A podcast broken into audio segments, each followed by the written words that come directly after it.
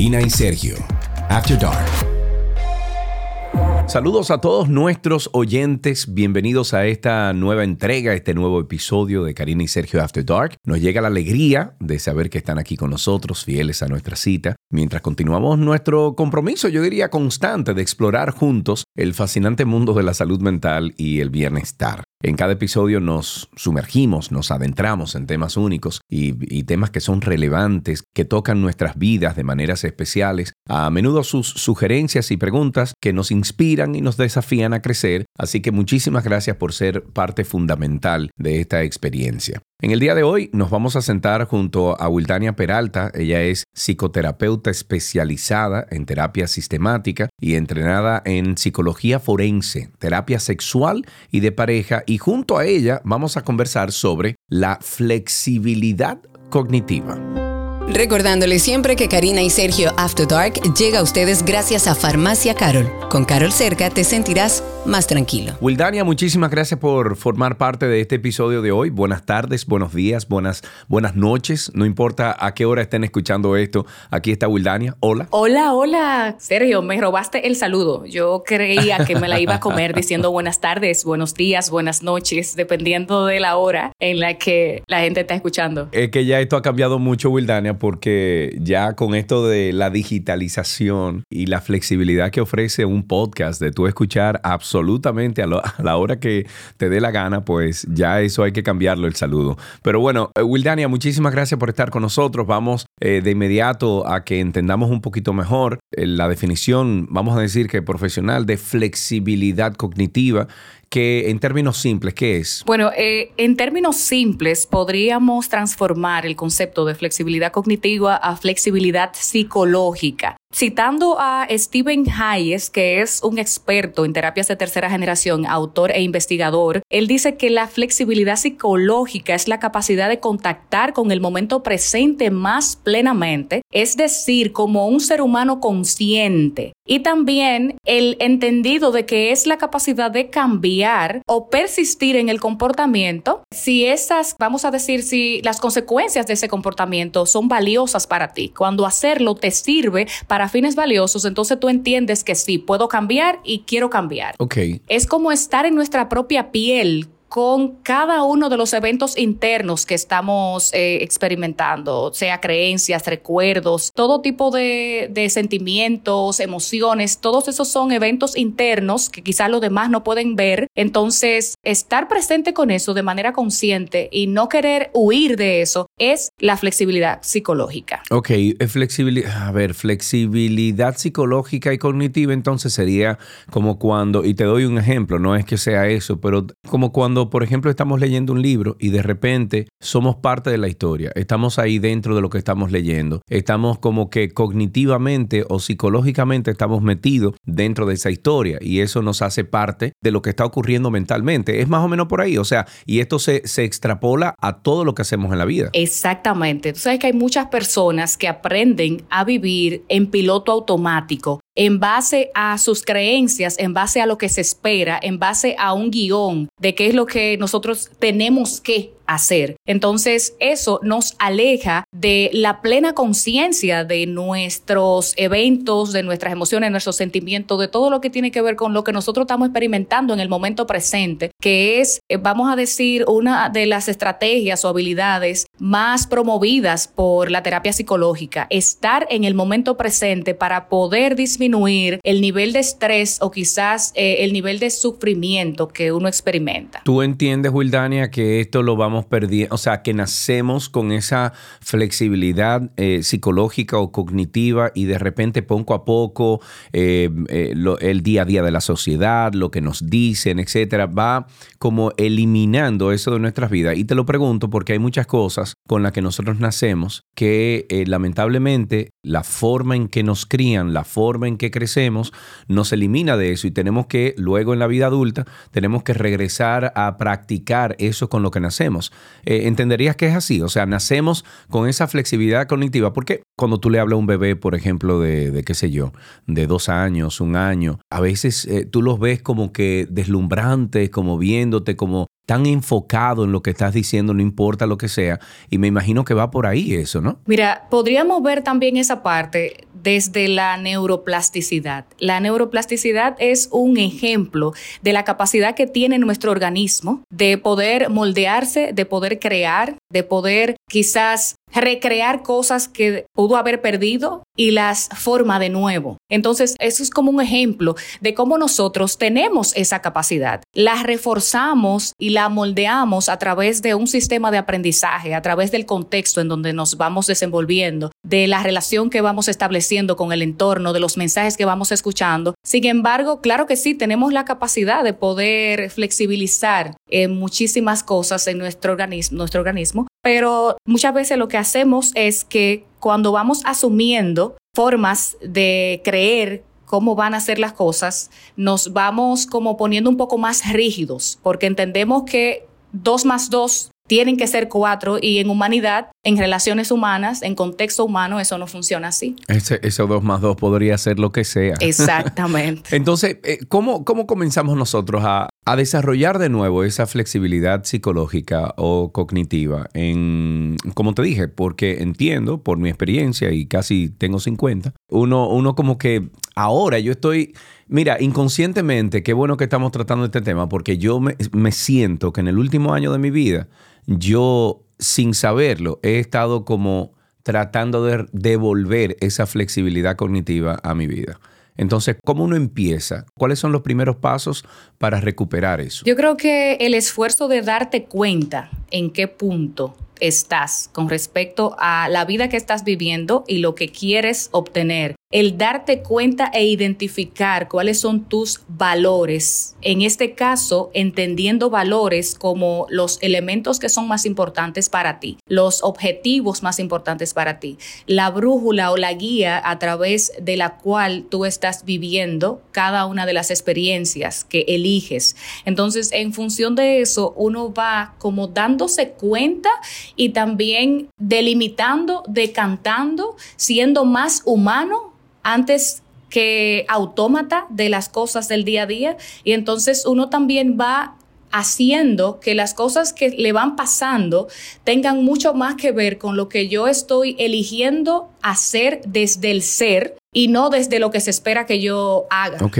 Cuando uno logra esa flexibilidad cognitiva o cuando uno logra esa, mm, eh, esa presencia psicológica y cognitiva, ¿tú entiendes que eso juega un papel eh, importante en la adaptabilidad mental para resolver problemas? Por supuesto que sí, porque es que la flexibilidad tiene mucho que ver con la adaptación y la adaptación va directamente a la capacidad de resolución de problemas, porque cuando no nos adaptamos al constante cambio que implica la existencia humana, entonces vamos a estar generando crisis y sufrimiento, porque vamos a estar elevando nuestros niveles de estrés, que es lo que ocasiona que muchas veces se nos entaponen las vías de alternativas. O sea, no sé si tú eh, entiendes a dónde voy. Es como que hay varias alternativas para vivir una experiencia, para resolver una situación, para mirar un problema, pero nosotros como estamos tan estresados y estamos tensos, no tenemos la capacidad de situarnos en diferentes alternativas para darnos cuenta cuál es el comportamiento que está más alineado con los valores que tenemos, con nuestras eh, funciones más importantes y entonces nos estancamos, se nos entaponan las vías de, como si fuera una tubería. Eso, eso es como a veces dicen, mira, si tú estás tapado, si tú, oye, vete afuera, suelta el celular, vete afuera a caminar, mira un árbol, dale un abrazo a un árbol. ¿Por qué? Porque de repente se te abren oportunidades de tú pensar diferente al problema que tienes frente. Eh, frente. Pero entonces, ¿cuál sería la diferencia? Entre una flexibilidad cognitiva y la creatividad o van de la mano? Totalmente de la mano. Precisamente por lo que te estoy diciendo. La creatividad, dependiendo obviamente del sistema de aprendizaje que tenga ese individuo, va a surgir desde diferentes escenarios. Sin embargo, una creatividad funcional, algo que te haga sentir a ti congruente y te dé también satisfacción, tiene que ver con la liberación de todas esas vías que te permiten ver el mundo desde diferentes escenarios y también salirte de la caja muchas veces. Entonces, la creatividad es imaginación, es creación.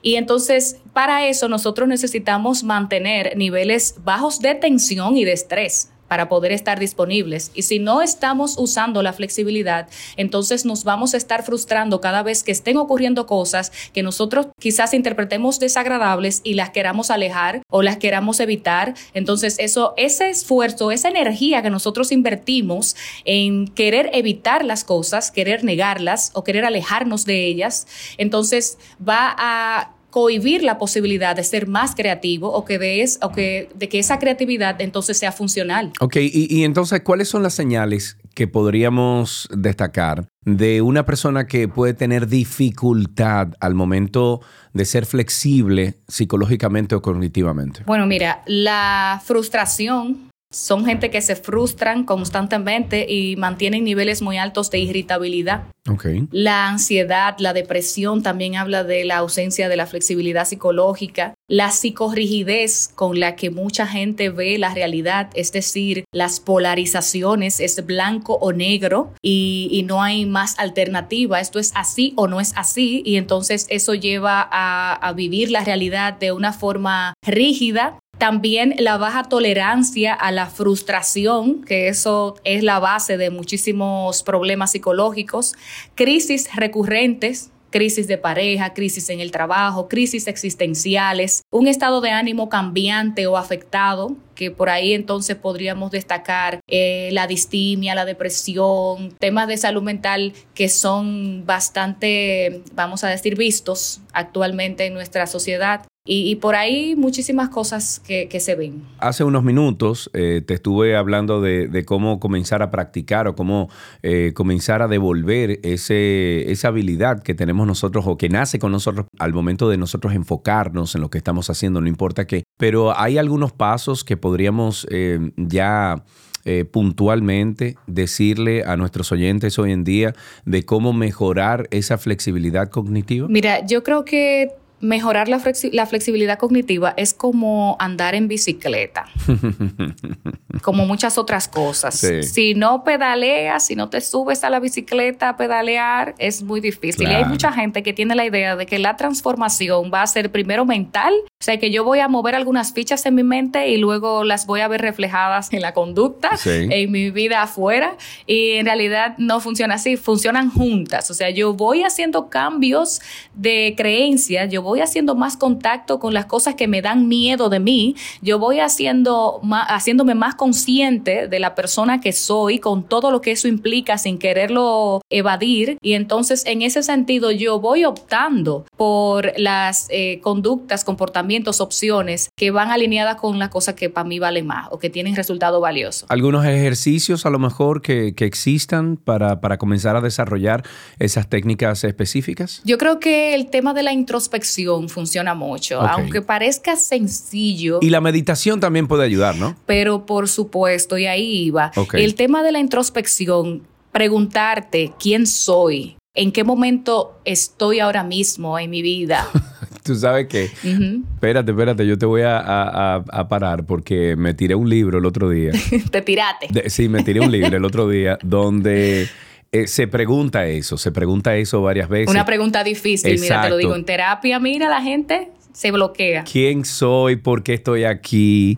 ¿Qué hago? ¿Dónde, ¿De dónde vine? Etcétera. Entonces, ahora mismo, cuando tú mencionas eso, me, quedó la duda. O sea, eh, me, remonté a la lectura del otro día, sí. Mira, es un recurso que yo utilizo. Yo tengo que confesar, ahora todo el mundo lo va a saber, que en todas las sesiones yo utilizo ese recurso como primera tarea. Tienes que hacer este proceso de autodefinición porque entonces, ¿para dónde vamos si tú no sabes quién tú eres? Si tú no sabes en qué momento de tu vida tú estás ahora mismo, en el momento presente, porque si estamos hablando de ser consciente de, plenamente de, tu momento presente y de tus eventos internos, necesitamos conocerlos y que tú los conozcas. Entonces hay que desmontar la automatización para poder hacer ese trabajo. Entonces yo creo que es una de las cosas importantísimas. También eso que tú dices del mindfulness, eso es, un recurso también que está probado científicamente porque es que bajando los niveles de estrés y de tensión, llevando tu cuerpo y tu mente a un nivel de relajación y de contacto, entonces tú te das la oportunidad de, decirte, bueno, es que yo soy un punto, un punto diminuto en el universo. O sea, ¿por qué yo me tengo que estar estresando por esto que tal vez mañana, tal vez dentro de un año a mí no me va a importar? Y entonces tener nuevos aprendizajes te da todas las vías que necesitas para elegir con más capacidad de, acudir a tu bienestar o, a tu satisfacción vital. ¿En qué situaciones, y ya para ir cerrando, en qué situaciones de la vida cotidiana es especialmente importante tener esa flexibilidad cognitiva. Yo creo que todo, pero bueno, pero eh, en el caso tuyo, ¿qué, qué tú... La flexibilidad cognitiva es como una estrategia de función universal, vamos a decir, que cruza todas nuestras áreas de la vida. Incluso hablando de aspectos de pareja, que los aspectos de pareja son creo que una de las cosas que causa muchísimo sufrimiento e inestabilidad en cuanto también al desarrollo vital o al desarrollo de las etapas del ciclo vital de la familia, cuando estamos con niños pequeños y luego esos niños pasan a ser adolescentes y nosotros tenemos que ajustarnos a todos los cambios que eso implica, el tema de pérdida de un trabajo, eh, también los temas que tienen que ver con la autonomía, la adquisición de autonomía, los miedos para independizarme, mudarme solo, hacer mi vida, conseguir eh, un medio de subsistencia. Todas esas cosas generan estrés porque son vamos a decir, momentos en los que necesitamos adaptarnos a cosas diferentes necesitamos contactar con los eh, sentimientos que esas experiencias nuevas nos provocan. Entonces nos confrontan muchísimo y ahí la flexibilidad psicológica es un palo. Importantísimo. Wildania, muchísimas gracias por esta conversación. Eh, como siempre digo, yo espero que a nuestros amigos oyentes y los que escuchan episodio tras episodio les sirvan estas conversaciones y creo que la de hoy eh, les va a dejar un granito de arena y o un granito de, algo que dé fruto, que pueden sembrar y esperar que eso les dé algún fruto en el futuro. Wildania, muchísimas gracias. Gracias a ti. Si quieres ponerte en contacto con Karina y Sergio After Dark, puedes escribirnos a infoafterdarkpodcast.gmail.com. Además, puedes seguirnos en Instagram, Karina y Sergio After Dark, Karina Larrauri y Sergio Carlo. La flexibilidad cognitiva es la capacidad que tiene nuestro cerebro para adaptar nuestras conductas y pensamientos a situaciones cambiantes, eh, a situaciones nuevas, inesperadas, pudiendo tener en cuenta diferentes perspectivas a la vez. Gracias a esta habilidad conseguimos adaptarnos mejor a los cambios que podemos encontrar en el camino hacia nuestros objetivos. En este episodio agradecemos el acompañamiento del especialista Wildania Peralta, arroba wildania.peralta en redes sociales. En la conducción estamos Karina Larrauri y Sergio Carlo. Este contenido fue producido por Cristi Tapia y en la edición Raven Pineda. Recuerda que nos puedes enviar una nota de voz a través de Instagram, arroba Karina y Sergio After Dark. Hasta la próxima. Karina y Sergio After Dark.